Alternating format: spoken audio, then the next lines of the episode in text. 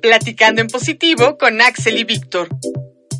Un espacio para romper estigmas, informar y platicar sobre la experiencia de vivir con VIH. Hola Radio Escuchas, ¿cómo están? Ya me conocen, soy Axel Bautista y bienvenidos nuevamente a Platicando en Positivo. Déjenme presentarles de nuevo a Víctor, mi compañero de estudio. ¿Qué onda Víctor? ¿Cómo estás? Hola, ¿qué onda Axel? Pues yo muy bien, con ganas de platicar en positivo. Y nada, pues para empezar quiero mandarle un saludo a todas las personas que nos están escuchando aquí y aprovechando que hoy va a ser un episodio muy bueno. ¿Qué te parece si hoy entonces tú nos presentas el tema y a nuestro invitado? Pues bueno, va, me parece. Ya era oportunidad que me tocara a mí. Ah. bueno, pues el día de hoy platicaremos sobre el tratamiento y los efectos adversos. Para eso hemos invitado al doctor Aurelio Horta Resendiz, máster en Ciencias de la Salud, es médico en el Instituto Nacional de Ciencias Médicas y Nutrición Salvador Subirán, es un apasionado por los temas relacionados con VIH, salud y virología y fue embajador de la Juventud de la Sociedad Internacional de SIDA, AIAS, en el 2017. Hola Aurelio, ¿cómo estás? Bienvenido. Muchas gracias, Víctor, Axel. Gracias por la invitación. No, gracias a ti por estar acá. Bueno, Aurelio, pues entremos directamente al tema, ¿no? Hoy en día se habla muchísimo del tratamiento como prevención. Y está claro que con la entrada de los nuevos medicamentos, pues se ha transformado la epidemia y la infección tal cual, ¿no? Hoy en día ya no se habla del SIDA como una enfermedad mortal, sino de una infección de VIH que es crónica y que bajo los cuidados correspondientes, pues puede garantizar una expectativa de vida muy alta. Pero esto no ha sido así siempre. Platícanos cómo han evolucionado los medicamentos desde el inicio de la epidemia, o sea, en qué han cambiado. Sí, Axel, efectivamente, así como lo planteas, es como ha sucedido eh, la historia de, del VIH. Ha sido un viaje bastante dramático, lleno de muchas historias, lleno de gente que se ha involucrado, profesionales de la salud, lleno de gente que sale a luchar por los derechos eh, reproductivos, de salud, acceso a medicamentos. Y efectivamente ha sido una historia, eh, si la vemos en, perspectiva, desde cierto punto de vista corta, han sido 30 años desde que prácticamente se empezó a hablar del tema, empezó a salir en, primero en los medios de comunicación, se empezaron a documentar los casos, causó conmoción en la sociedad. Eh, la comunidad eh, médica y científica se pusieron a trabajar inmediatamente y efectivamente los primeros medicamentos que se comenzaron a probar, pues básicamente el primero que realmente se aprobó con cierta eficacia, pues es eh, la acidobudina, el famoso AZT. La idea de estos medicamentos, pues eh, que finalmente son llamados los antirretrovirales por sus mecanismos de acción. Eh, la idea de estos medicamentos pues era disminuir este, la carga de, virus que se encuentra en, en, el organismo. Estos medicamentos tenían un alto costo porque conllevaban a efectos adversos que inclusive a veces eran mucho más pesados o dolorosos para los pacientes de, de llevar que incluso la misma enfermedad, ¿no? Entonces, pues nada, en estos últimos 30 años, eh, a partir del AZT, bueno, la investigación es que tanto las compañías farmacéuticas como los institutos de investigación se enfocaron en crear medicamentos mucho más amigables para los pacientes, que fueran más efectivos, que tuvieran menos efectos adversos. Y esto nos llevó eventualmente a la terapia de combinación. Una vez que se comenzaron a conocer más familias de medicamentos, se vio que era más efectivo si se combinaban dos primero y luego tres medicamentos y que esto lograba llevar a la persona a un estado indetectable, que es cuando el virus está por debajo del nivel de detección. Y a partir de entonces, pues se han dado varios hitos en el desarrollo de nuevas familias de antirretrovirales, los inhibidores nucleócidos, los análogos igual no nucleócidos, los inhibidores de la proteasa, ahora los inhibidores de la integrasa, que es la familia más reciente de medicamentos. Y con cada familia hemos visto ciertos avances, hemos visto cómo cambian estos efectos secundarios con cada una de las familias, pero cada vez los efectos secundarios van siendo lo, mínimo. Eh, ahora con los inhibidores de integrasa prácticamente los efectos adversos se han disminuido de manera muy importante y lo que nos preocupaba antes como efectos adversos ahora ya no nos preocupa tanto, entonces ahorita nos estamos enfocando ya en otro tipo de situaciones para que el paciente pueda tener pues ahora sí que una vida plena, ¿no? Este, que pueda vivirla al, al 100. Tú hablas de algo muy importante y bueno, pues nos cuentas como toda la historia del el desarrollo científico con respecto a los medicamentos. Pero algo que el sistema de salud o los gobiernos están muy preocupados y es que las personas realmente se tomen el medicamento, ¿no? Y que se tomen el medicamento es que la gente tenga buena adherencia, ¿sí? Pero antes de ir a ese tema, yo los voy a invitar a que escuchemos el sondeo que hicimos en Ciudad de México precisamente sobre ese tema. Le salimos a la calle a preguntar a las personas si se tomaban todos los medicamentos que el médico les recetaba, ya sea porque se enfermaban por cualquier cosa. Y estas son las respuestas. ¿Tú sigues a pie todos los tratamientos que te receta el médico o lo interrumpes cuando te sientes bien? Lo interrumpo cuando me siento bien. No, lo sigo completo. Ah, yo lo interrumpo cuando ya me siento bien. No, lo sigo completo. Eh, regularmente lo interrumpo cuando ya me siento bien. Varía porque a veces si ya me siento bien y siento que es cosa así a lo menso, pues lo dejo, pero ya cuando sí es algo más alto, pongámoslo así de gravedad, pues sí lo sigo totalmente. También lo sigo completo. No, lo termino. Lo interrumpo.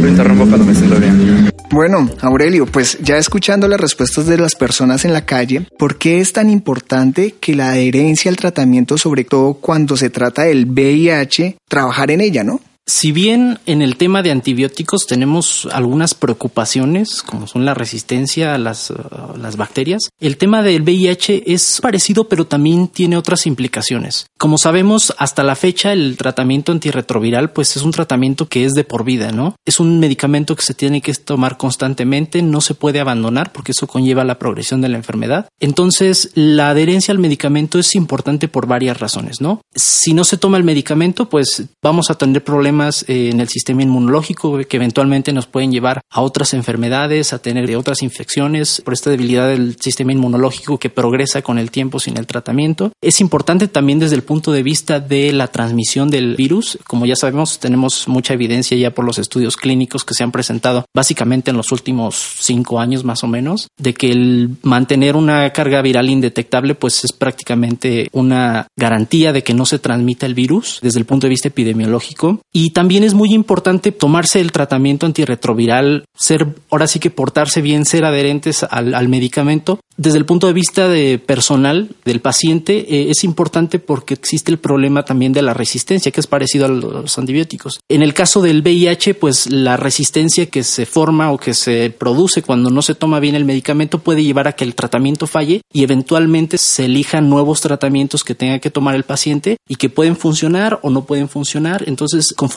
se va desarrollando la resistencia, se pueden acabar nuestras opciones de tratamiento. Justamente lo que nos estabas diciendo, hay algo que me pareció muy importante, que es como el portarse bien, que lo que has dicho, que eso era un elemento clave de la adherencia, pero eso parece que a veces se enfoca mucho en la voluntad individual de la persona. Y también hay que tomar en cuenta o hay que aceptar que no siempre es fácil ser adherente y que a veces todo esto va mucho más allá de la voluntad de me tengo que tomar las pastillas todos los días a la misma hora. ¿Cuáles crees tú que puedan ser estos factores externos, que pueden ser sociales o psicosociales o incluso los mismos efectos adversos, pueden incidir en el apego de una persona hacia su tratamiento? Portarse bien pues es una expresión muy coloquial, ¿no? Que sabemos que tal vez puede simplificar un poco el, problema o la situación que tenemos, como bien mencionas. Muchas veces, además de los temas médicos, que no nada más es el VIH, que a lo mejor la persona tiene diabetes, tiene hipertensión, está tomando otros medicamentos, de repente se le atraviesa por ahí alguna otra infección, otra enfermedad. Existen otros factores externos que también eh, afectan a la adherencia. Yo creo que uno de los factores más importantes es la falta de tener buena información o de estar en contacto más cercano con el médico y estar consciente de la importancia o de la relevancia que tiene tomarse el medicamento de forma constante. Si bien los efectos adversos no son tan dramáticos como los veíamos hace años, siguen siendo importantes en su medida. En las personas, en los pacientes, se siguen viendo efectos, por ejemplo, insomnio, problemas gastrointestinales, problemas renales, e inclusive algunas alteraciones en los laboratorios siguen siendo importantes, pero también tenemos otros factores externos, además de estos factores factores sociales como es el apoyo a veces del círculo familiar. A veces las personas se encuentran, por ejemplo, en situaciones en las que tienen el estigma, por ejemplo, de sacar el medicamento, se lo tienen que tomar, están en el trabajo, están en la escuela. Por ejemplo, es diferente también la población de jóvenes, donde tienen otro tipo de vida diferente a los adultos, están en situaciones diferentes. O, por ejemplo, inclusive los niños, ¿no? En los cuales, por ejemplo, por las presentaciones de los medicamentos es mucho más difícil que sean adherentes a los tratamientos y muchas veces no tienen este apoyo social del círculo familiar y de los servicios de salud para llevarlo a cabo. Oye, ¿y por qué la diferencia en que en algunos sistemas de salud se den ciertos medicamentos y en otros no? O hasta en los diferentes países. ¿Por qué en algunos sí se dan medicamentos de última generación y en otros no? Bueno, este es un tema que evoluciona con el tiempo. Si bien la evidencia clínica avanza de los estudios, pues básicamente año con año lo vemos en los nuevos estudios y en los nuevos ensayos que salen, se trata siempre de alcanzar lo mejor, ¿no? De evitar los menores efectos adversos, de tener la mejor tolerancia al tratamiento, etcétera. Si bien la OMS, que es la Organización Mundial de la Salud, que da una pauta que precisamente apunta a la universalidad del tratamiento, existen problemas regionales que básicamente se resumen pues a veces en acceso y muchas veces en las políticas de salud de cada uno de los países. Como sabemos en México como en varios países el acceso es pues gratuito, ¿no? Bueno, el sistema de salud paga el acceso al tratamiento para los pacientes, pero en otros sistemas de salud pues es un poco diferente. Entonces también la parte de la carga económica conforme vayan saliendo los nuevos medicamentos, a veces también el acceso que se tienen a, a tener medicamentos, por ejemplo, que son bioequivalentes o los llamados genéricos, por ejemplo. Son todas estas eh, los factores que dan la pauta al diseño de cada uno de los programas nacionales que pues van evolucionando con el tiempo y que se ajustan a la realidad de cada uno de los países. Sí, pues gracias por esa condensación de toda esa información, porque sí es un tema muy amplio con el tema de los medicamentos y la farmacología en cada país. Y bueno, para ir cerrando, Aurelio, pues no sé,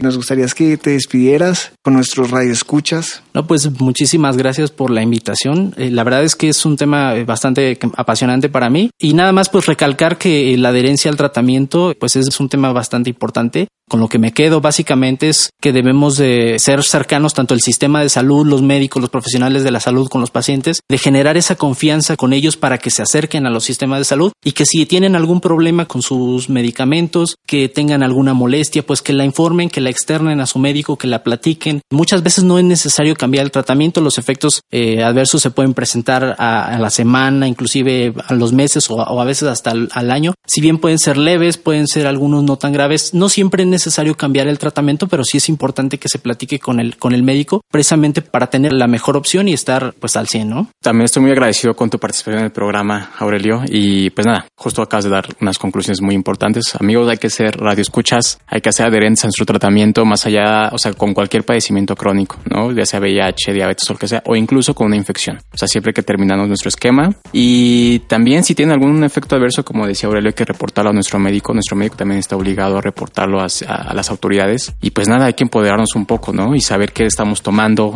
en qué nos ayuda y en qué nos afecta. Pues muchísimas gracias, doctor Aurelio, y muchas gracias a todas las personas que nos escucharon en el día de hoy. Recuerden sintonizarnos todos los miércoles a las 8 y 15 de la noche por Ciudadana 660 de AM o si tienen radio digital en el 107.9 de canal HD2. Yo de una vez me despido, chao, chao. Recuerden que los programas también pueden escucharlos en la página del IMER en formato podcast. Les recuerdo nuestro perfil de Instagram, arroba plática un positivo. Un abrazo a todas, a todos y a todes. Y bueno, hasta la próxima. Te esperamos en la siguiente emisión, Platicando en Positivo con Axel y Víctor. Un espacio para romper estigmas, informar y platicar sobre la experiencia de vivir con VIH.